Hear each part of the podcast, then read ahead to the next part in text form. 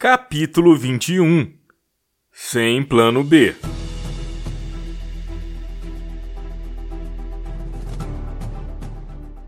Pensei em várias desculpas, tanto para justificar a suspensão quanto para conseguir a permissão de ir ao Rio no dia seguinte.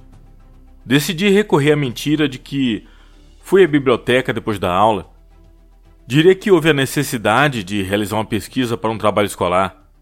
Estenderia a mentira e diria que amanhã continuaria pesquisando, afinal, era um trabalho importante, valendo nota. Já tinha até pensado no tema do trabalho. Seria uma mentira bem estruturada. Cheguei em casa e o meu pai estava descansando na sala, ouvindo um de seus LPs. Parecia já ter jantado. Oi, pai. Cheguei. Tudo bem com você, Léo? Eu estava preocupado, comentou com a voz triste. O que foi, pai? Está tudo bem com você? Tentei inverter o foco. Está tudo bem, Léo. Estava só pensando no que seria da minha vida se não tivesse você. Não haveria sentido. Aquele comentário cortou meu coração. Comecei a chorar feito a criança que eu era. Eu tive a sorte de ter um pai tão bom e estava arquitetando a melhor forma de enganá-lo. O que foi, meu filho? Falei algo de errado? perguntou enquanto me abraçava. Desculpe, pai. Mil desculpas. Eu fiz uma coisa errada. Eu não queria te magoar, respondi aos soluços. O meu remorso era tão grande que não consegui controlar a emoção. Calma, filho. Seja aqui. Quer um copo d'água, uma limonada? Para, pai. Respondi com dificuldade. Eu já pensava nas consequências, principalmente não poder sair de casa no dia seguinte. Meu pai trouxe limonada. Só me acalmei depois do quinto gole. O que aconteceu, meu filho? A turma do Tuca ameaçou você novamente? Vou tomar uma providência. Enxuguei as lágrimas com a camisa e aproveitei para também assoar o nariz. Dei uma pequena pausa e comecei a contar tudo, desde o início. Sabia que não tinha outro jeito. Resolvi falar a verdade. Tinha medo de que ele fosse severo, mas compreendia muito bem o meu erro. Sabia que não seria justo passar impune. Se eu tivesse ido até a oficina, que fica a algumas quadras da escola, ele provavelmente teria me dado seu aval. O estrago já estava feito. Eu aguardava a minha sentença. Você foi suspenso por dois dias? Fui. Dois dias. E o que vocês fariam amanhã? Meu plano inicial era mentir, mas agora eu não sabia o que responder. Bem, o Oliver e a Alessandra se encontrarão na lanchonete antes de bater o sinal.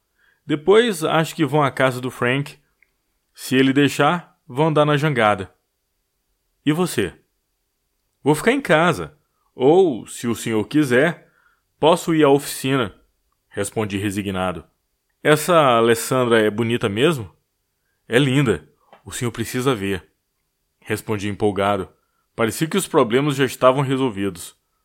Léo, você acha que valeu a pena entrar nessa? Ser suspenso por causa dessa garota?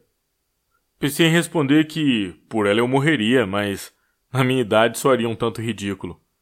Eu não sei se valeu a pena, pai, mas ela estava tão indefesa, achei que deveria fazer algo. Acabei fazendo besteira. Você se arrependeu do que fez, Léo?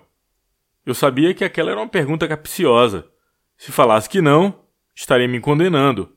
Se dissesse que sim, estaria mentindo. E aquele dia perderia sua importância, porque eu estaria renegando. Resolvi continuar com a verdade. Só me arrependo de não pedir ao senhor para ir para o Rio. Só isso, pai. Léo, primeiramente, eu agradeço por você falar a verdade. Qualquer um poderia mentir, contar que foi à biblioteca ou algo assim. Mais tarde eu poderia descobrir. Perderia toda a confiança em você. Mas você sabe que nossas ações têm consequências.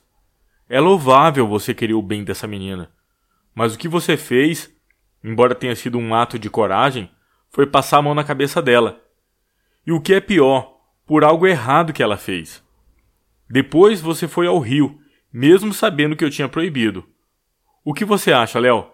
Se eu não te castigar também, estarei passando a mão na sua cabeça, aprovando um comportamento errado. Da próxima vez, poderá ser algo pior. Você entende a gravidade? Sim, pai. Eu entendo.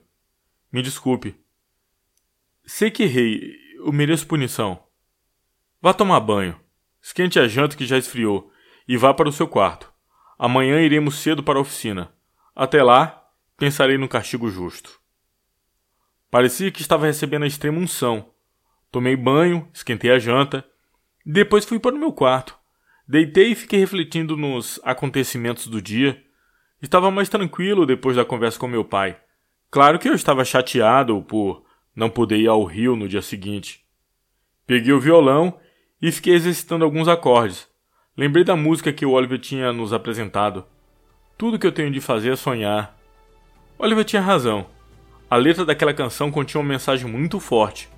Sonhar era necessário, principalmente quando tudo parecesse impossível. Naquela noite, eu precisava sonhar.